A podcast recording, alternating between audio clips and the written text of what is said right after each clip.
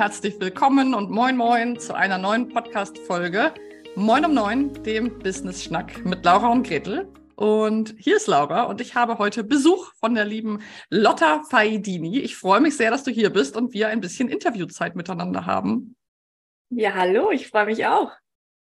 Herzlich willkommen. Schön, dass du da bist. Wir haben eben schon im kurzen Vorgespräch mal so ganz bisschen uns angewärmt und das ist ja, ich sage das immer wieder hier im Podcast, dass das irgendwie spannend ist, weil viele meiner Podcast-Gästinnen sind für mich so ein bisschen wie Blind Dates, weil wir vorher noch nie so richtig miteinander gesprochen haben, uns aber zum Teil schon irgendwie auf Instagram folgen oder irgendwie schon wissen, was wir machen, aber uns noch nicht so richtig doll kennen. Und du bist mir aufgefallen vor, ich weiß gar nicht, das ist schon eine Weile her, ich folge dir schon eine ganze Weile, ähm, weil ich mich mit dem Thema Bedürfnisse, Selbstoptimierung, ja, aber auch Resilienz und verschiedene Dinge eben beschäftige. Und da bist du mir einfach so in den Orbit geflogen. Und seitdem folge ich dir ganz begeistert, denn wie ich dich wahrnehme, sorgst du dafür, also ich weiß, dass du Atem- und Embodiment-Körper-Coachin bist, ähm, ich weiß aber auch, dass du dich ganz viel so mit den Themen mh, hm, Körperwahrnehmung, Körperbewusstsein, ähm, Schluss mit dem Optimierungswahn, dieser ganze Leistungsdruck. Ähm, für mich bist du auch eine große Verfechterin der Gemütlichkeit und der Es ist mal genug. Also so nehme ich dich wahr, dieser Bewegung. Und ich weiß, dass du auch sehr politisch aktiv bist und aktivistisch und das mit in deine Selbstständigkeit, in dein Business mit reinbringst. Und deswegen äh, ja, habe ich mir gedacht, dass es allerhöchste Zeit wird, dass unsere Community dich mal kennenlernt, weil ich glaube, dass du zurzeit sehr viel wichtige Dinge beizusteuern hast. Ja, schön. Ja, das freut mich. Eine sehr schöne Zusammenfassung auch. Ähm, ja, ich glaube, du nimmst mich genauso wahr, wie ich wahrgenommen werden möchte. Yay, check. Das ist ja auch mal schon so ganz spannende Innen- und Außenwahrnehmung. Ähm, magst du vielleicht nochmal in deinen Worten unseren Zuhörerinnen erzählen, wer du bist, was dein Hintergrund ist? Vielleicht magst du mal so eintauchen. Ja, ähm, ja, ich bin Lotta Faidini. Ich ähm, mache körper- und atemorientiertes oder auch zentriertes Coaching. Ähm, wo wir halt nicht nur über Gespräch äh, Zugang zu uns selbst finden, vor allem ganz viel eigentlich über ähm, Atem, Atemgewahrsam, Atemtechniken und eben den Zugang zum eigenen Körper und der eigenen Bewegung.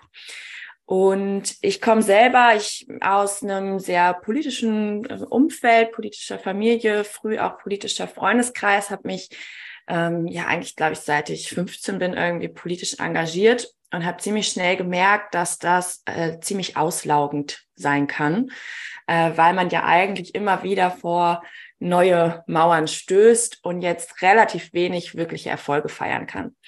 Und ähm, habe dann ähm, in so einem Auslandsaufenthalt Yoga für mich entdeckt und mit diesem Yoga einen ganz anderen Zugang zu mir, zu meiner Wahrnehmung, meiner Fürsorge, meiner Liebe zu mir selbst gefunden und habe das ja in den letzten zehn Jahren ähm, immer mehr und mehr vertieft. Habe dann irgendwann angefangen, Ausbildungen zu machen, Yoga-Ausbildung, Atemausbildung, Coaching-Ausbildung, was man dann alles so, so macht und äh, anhäuft in, äh, in der Zeit. Genau, und habe ähm, irgendwie ziemlich schnell gemerkt, dass ich ja ganz gut mit Menschen kann und das ganz gut auch an Menschen weitergeben kann und offensichtlich oftmals ja die richtigen Worte finde und auch die richtige Art von Empathie irgendwie für Menschen habe. Genau, und habe dann damit äh, angefangen zu arbeiten. Und mir war von vornherein ziemlich wichtig, auch diese politische, also so vor allem gesellschaftspolitische Komponente mit reinzubringen, weil ich es immer ein bisschen gefährlich bis ähm, ja auch wirklich toxisch irgendwie finde, wenn man gerade in dem Bereich von Selbstliebe, von Selbstfürsorge und so den Menschen immer komplett die Verantwortung und die Schuld regelrecht zuweist und sagt, ja, wenn du das änderst und wenn du das änderst, dann lebst du dein vollkommenes Leben, ja, nur dann kannst du dich selbst lieben, dann bist du sorgenfrei und glücklich und so. Und ähm, ich immer so ein bisschen denke, ja, zu einem Teil schon, Aber wir leben eben auch in dem System, in dem wir leben, ja. Und ähm, das ist eben einfach ein ausbeuterisches System, was ähm, nicht darauf äh, ausgelegt ist, dass wir jetzt alle Millionärinnen werden mhm. ähm, und auch nicht darauf ausgelegt ist, dass wir uns alle wohl in unserer Haut fühlen, ja. Schon gar nicht, wenn man in einem weiblichen Körper oder sogar in einem Körper von anderen Geschlechtsidentitäten irgendwie lebt. Ja, also wir leben eben in dem, was wir Kapitalismus nennen, in dem, was wir Patriarchat nennen. Und das finde ich extrem wichtig in so einer Arbeit, einfach mit zu benennen, ja, dass man sich gleichzeitig nicht komplett vielleicht darauf ausruht und sagt, oh, solange es dieses System gibt, kann ich gar nichts machen, denn das führt zu Ohnmacht. Ich glaube schon, dass wir eben ähm, einen gewissen Handlungsspielraum haben und den versuche ich mit meiner Arbeit den Menschen auch wirklich an die Hand zu geben, ja, und denen auch zu sagen, hey, wenn du es schaffst, mit dir verbunden zu sein, dann kommst du eben aus der Ohnmacht in die Handlungsfähigkeit. Ähm, genau, aber es nicht auszublenden, ja, und den Leuten auch ganz klar zu sagen, ey, wenn, ja, wenn du zum Beispiel eine Frau bist und du vernichtend in den Spiegel guckst, weil du hier ein Speckröllchen hast und da Zellulite hast und du denkst, das ist sei nicht schön, ja, mhm. dann kommt das wahrscheinlich nicht aus dir, sondern das kommt daraus, dass du eben aufgewachsen bist in einer Welt, die dir durch Werbung, durch irgendwelche vermeintlichen Role Models in Filmen und Serien und so einen gewissen, äh, ein gewisses Körperbild und einen Schönheitsstandard irgendwie äh, in dein Gehirn pflanzen, mhm. ja, für was du das dann so unbewusst aufnimmst, ja, und umso mehr wir auch darüber wissen, ja, desto eher können wir uns davon auch befreien, glaube ich, ja, Wissen ist Macht in, in allen Belangen und eben auch, wenn es um Selbstliebe geht, wenn es ähm, um den eigenen Wachstum geht ähm, und im Endeffekt auch um das eigene Leben, das eigene Business, wie auch immer man lebt, mhm. ja. Das heißt, du bewegst dich da, wenn ich so zuhöre, auch auf einem ziemlich schmalen Grad zwischen einerseits ernst nehmen, dass es diese Welt mit ihren Rahmenbedingungen gibt, die uns formt, die uns vielleicht auch mal Türen vor Nasen zuschlägt und gleichzeitig aber auch Handlungsspielräume mit den Menschen zu finden. Weil was ich wahrnehme, ist schon eine gewisse, mh, hm, zumindest auf der großen Weltbühne, vielleicht auf der politischen Bühne, ein gewisses Ohnmachtsgefühl bei vielen Menschen. So von wegen, was kann ich schon alleine ausrichten und die anderen machen ja auch nichts, warum sollte ich jetzt anfangen? Und ähm, ich erlebe, und da gucke ich auch ein bisschen kritisch drauf, ähm, tatsächlich auch so eine Bewegung der sehr starken Individualisierung, also wenn ich mich sehr stark mit mir selber auseinandersetze, meine Bedürfnisse, meine Grenzen, mein, also das ist eine Bewegung, die ich auch sehr feier. Da gibt es ganz, ganz tolle Komponenten. Ähm, und ich sehe aber auch, dass sie ihre Grenzen hat, weil ich auch glaube, dass es manchmal auch gut ist, nicht nur ausschließlich seine eigenen Bedürfnisse ähm, als wichtig zu erachten. Wie geht es dir aktuell mit diesem schmalen Grad? Mm, ähm, ambivalent wäre, glaube ich, das mhm. richtige Wort dafür. ähm, ich persönlich glaube nicht an Widersprüche. Ich glaube, dass alles immer gleichzeitig existieren kann und darf. Und deswegen ähm, geht es mir an dem einen, in der einen Minute geht es mir gut damit und in der nächsten nicht, weil ich sehe das ähnlich wie du, dass in diesem individuellen Ansatz ganz viel drin steckt, ja, und der ja auch in meiner Arbeit und in meinem Leben, in meinem Ansatz irgendwie so auch drin steckt, ja, ähm, dass wir schon auch uns um uns selber kümmern sollten und dürften, mhm. ähm, unsere eigenen Bedürfnisse und Grenzen wahrnehmen, schätzen und für die eintreten und dann aber eben nicht da aufhören, ja, und ich glaube, das ist das, was ganz viel in dieser ja, Coaching-Bubble irgendwie oftmals dann so ähm, hinten runterfällt, weil es sich auch oftmals einfach nicht verkaufen lässt. Ja, mhm. die Leute ähm, kaufen kein Programm, in dem du sie zu Aktivistinnen machst. das, äh, das interessiert die dich, also die, den ganz, ganz großen Teil. Ja, vielleicht gibt's, ich meine, für alles gibt's eine Nische, ja, für alles gibt's einen Markt, ähm, findet man bestimmt auch, aber ähm, der Markt, der natürlich interessiert, ist natürlich, wie löse ich denn meine eigenen Probleme? Ja, mhm. das, was, womit ich täglich irgendwie konfrontiert bin in meinem Kopf, in meinem Spiegel und so weiter. Mhm. Das kann man gut verkaufen. Das sind die Pain Points, wie man ja so schön sagt, von Kunden und Kundinnen. Ähm, und dann äh, ist es so ein bisschen, ja, so ein Spiel damit, wie kriegt man das andere dann auch noch mit rein. Ne? Also mhm. Äh, ich versuche das so ein bisschen bei Instagram mit reinzubringen und in meinen Programmen ist das immer mit Thema. Ähm, ja, weil ich schon merke, also wenn wir in die Nachrichten gucken, es wird einfach allerhöchste Eisenbahn, dass wir anfangen, den Menschen die Kraft zu geben, sich zu engagieren. Und ich glaube, dass die Arbeit von ich sag mal, Coaches und Persönlichkeitsentwicklungsmenschen, aber auch Yoga-Lehrenden und, und, und, und, ja, so diese ganze große Blase, ähm, dass die ein unglaubliches Potenzial hat, eigentlich genau das zu tun. Und eigentlich oftmals das auch ist, was zumindest als Werte nach außen transportiert wird. Ja, so ein Wert von Zusammenhalt, von wir schaffen das, von wir sind doch alle eins und so. Das wird dann so schön gesagt, aber das sind ganz oft so leere Phrasen irgendwie. Und eigentlich ist es für mich, finde ich, an der Zeit, wirklich auch mal ganz klar zu sagen, hey, ähm, wir können gemeinsam was bewegen. Ja, wir können alle auf uns selber achten und dann können wir aber auch wirklich gemeinsam dafür eintreten, dass wir eben in einer ja, bunten und liebevollen Gesellschaft leben, mhm. möglichst auch noch im Einklang mit der Natur, ja, und, und mit uns selbst und die Menschen zurück in die Natur bringen, aber auch zurück in die Liebe oder so zueinander. Liebe ist ein großes Wort, aber vielleicht mhm. zumindest in den Respekten miteinander. Das wäre vielleicht schon mal ein Anfang. Ne? Ja. Vielleicht, vielleicht, so der kleine gemeinsame, die kleine gemeinsame Schwester oder Ja, genau. Ähm, was ich ganz total spannend finde, ähm, also ich kann das total nachvollziehen, was du gerade sagst und ähm, du hast ja eben auch gesagt, du glaubst nicht so an entweder oder. Für dich ist das eher ein und. Das ist auch etwas, was ich in meiner Arbeit total ähm, ja, was mir total zentral ist, weil ich zum Beispiel nicht daran glaube, dass es Angst oder Mut ist, sondern dass die zusammengehören, dass die mhm. meistens sogar gleichzeitig passieren. Ja, voll. Ähm, und das finde ich irgendwie total spannend, so, weil ich glaube auch daran, oder das wäre was, was ich auch nochmal so zurückgeben würde. Ich finde es spannend, sich zu fragen, mh, hm, oder was mir häufig so vorkommt, ist, als wäre es so ein, du musst dich jetzt ganz doll um dich kümmern und dich auch irgendwie abgrenzen. Das ist ja auch häufig ein Abgrenzungsthema ähm, wo ich auch ein bisschen skeptisch bin, weil ich weiß gar nicht unbedingt, ob ich in einer Gesellschaft leben möchte, wo sich alle wahnsinnig gut abgrenzen können.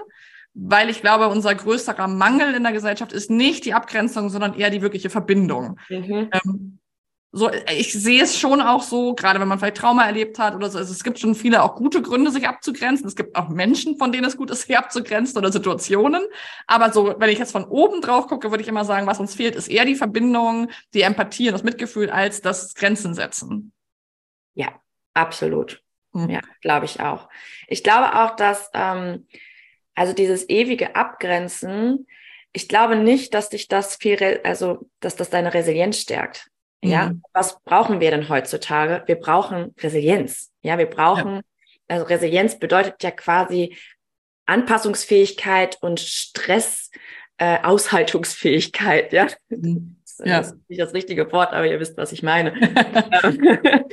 ja. Ähm, ja, das brauchen wir auch im Hinblick auf unsere Zukunft. Mhm. Und wenn ich mich jetzt immer von allem abgrenze, was mir potenziell vielleicht nicht gut tut, ja, ähm, dann glaube ich, führt das eher dazu, dass, wie auch, wie du auch sagst, ja, dass man sich immer mehr und mehr zurückzieht, ja, und eben nicht in die Verbindung geht.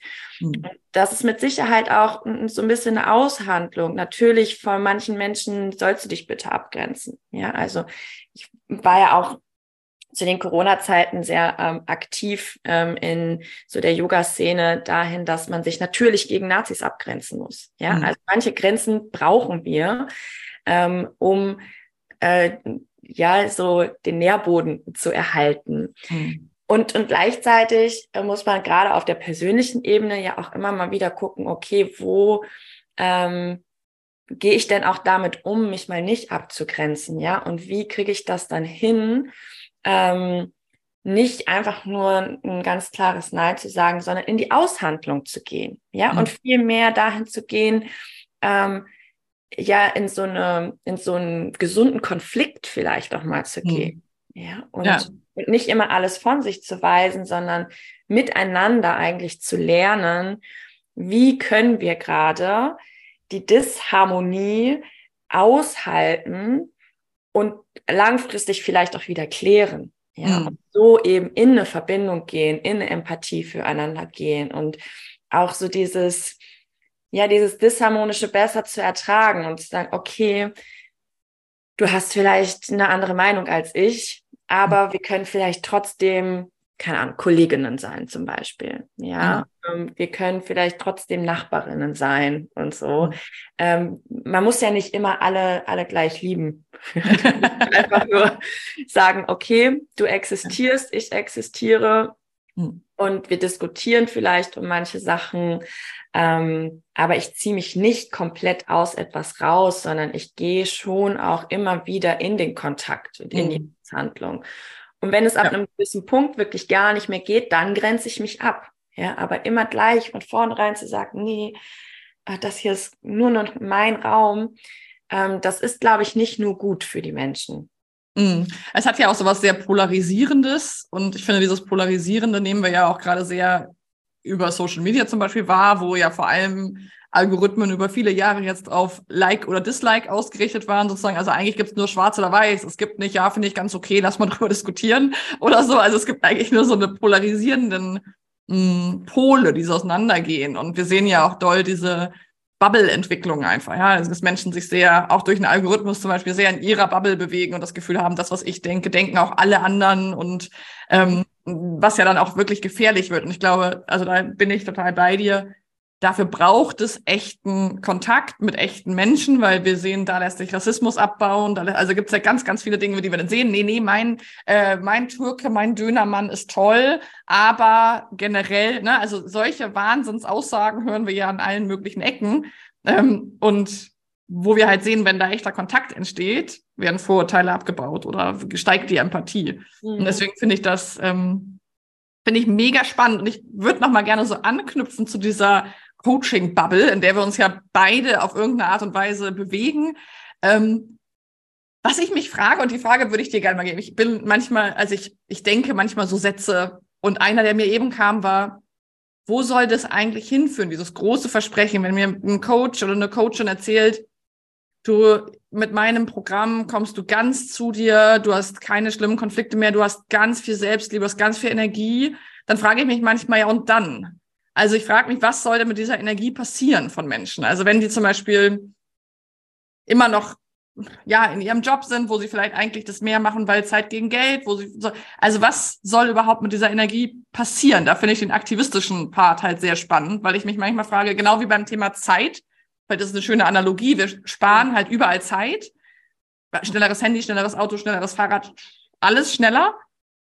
Aber wo ist sie dann? Also was wollen wir mit dieser Zeit tun? Wo, wo, wie wollen wir sie füllen? Und so ist es vielleicht für mich genauso die Frage, was wollen wir mit der Energie machen, die wir irgendwie alle oder viele von uns in dieser Bubble ja sehr krampfhaft versuchen, positiver zu gestalten und mehr davon zu haben.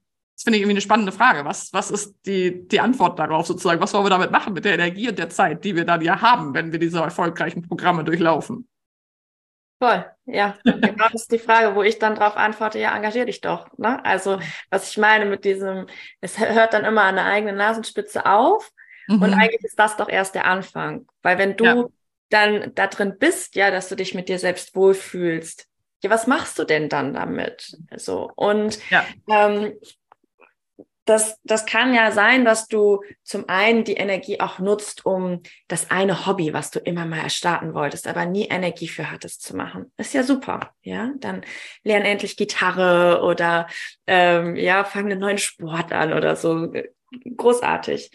Ähm, und, und aber gleichzeitig, ja, vielleicht hast du irgendwie mehr Zeit auch für deine Freundschaften, die wieder zu pflegen, was ja auch schon irgendwie, ich glaube, alles, was in Kontakt mit anderen Menschen ist, ist irgendwie auch ein Mehrwert für die Gesellschaft immer, ja, weil mhm. wir alle immer mehr vereinsamen, glaube ich, irgendwie. Und umso mehr wir wieder mehr wirklich in Gemeinschaft, in Community kommen, ähm, desto, desto besser wird es für die ganze Gesellschaft sein.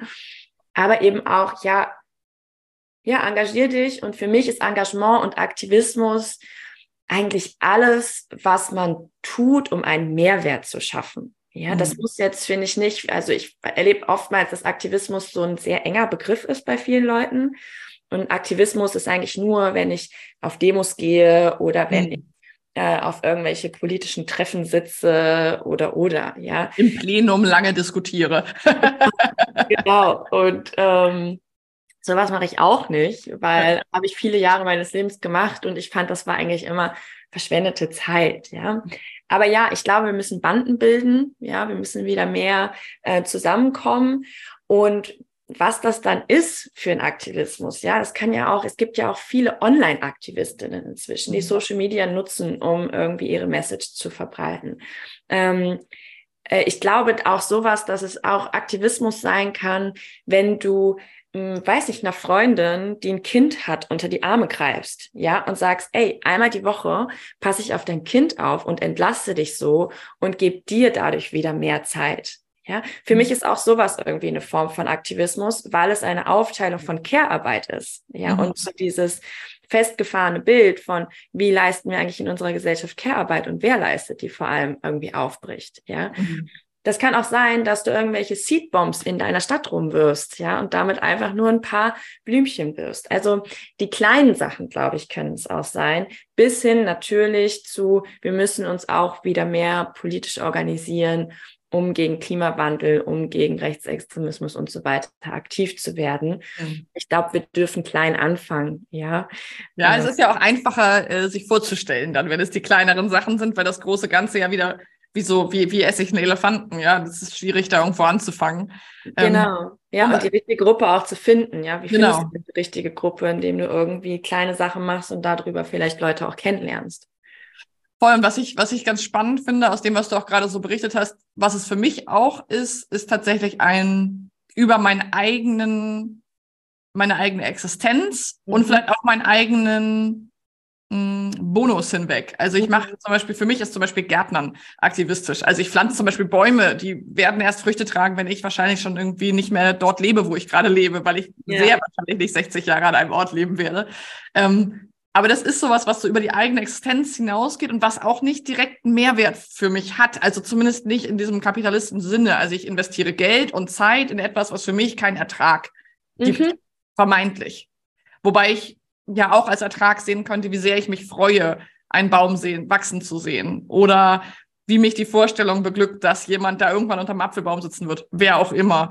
Oder dass ich meiner Freundin, wie du gerade das Bild genannt hast, ähm, einfach geholfen habe. Das mhm. kann ja auch etwas sein. Aber ich finde, häufig ist es halt sehr geprägt in, was bringt es mir? Mhm. Das ist so eine Haltung, die ich viel wahrnehme, die ich eigentlich glaube, ähm, als sehr toxisch einschätzen würde. Zumindest im Kurz, also ne, es ist immer dieser schmale Grat. Ich glaube auch, dass wir alle lernen dürfen, uns Gutes zu tun und das ist, ne, und, und wirklich zu lernen, uns, uns Selbstfürsorge zu betreiben. Und ich sehe aber auch wirklich diesen Part, auch mal, ich weiß nicht, ob es altruistisch ist, aber etwas zu tun, einfach weil es gut ist, das zu tun.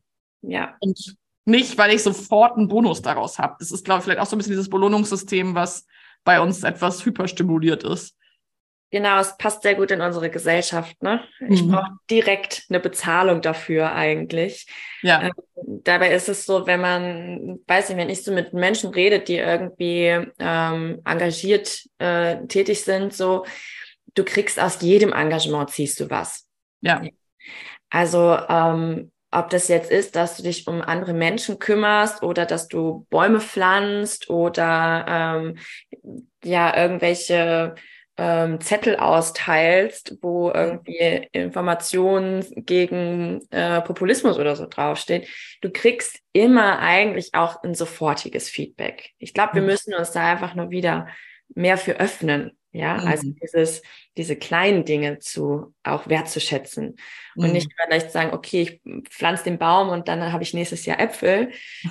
irgendwie sagen, boah, ich pflanze den Baum und dann kommt irgendwie ein Kind dran vorbei und das freut sich über das Baum, über den Baum und ich erfreue mich an dem Lächeln von dem Kind. Also, mhm. also diese, diese Kleinigkeiten vom, vom Leben, ja, das ist ja auch, in meiner Arbeit rede ich viel über Genügsamkeit, ja, also so ein Ding von weniger ist mehr. Mhm. Und ich glaube, das dürfen wir auch im das dürfen wir für unser eigenes Leben mehr haben. Das dürfen wir für das, was wir vom Leben erwarten und von unserem Engagement vielleicht auch erwarten. Ja, so mhm. die Kleinigkeiten wieder mehr wertzuschätzen.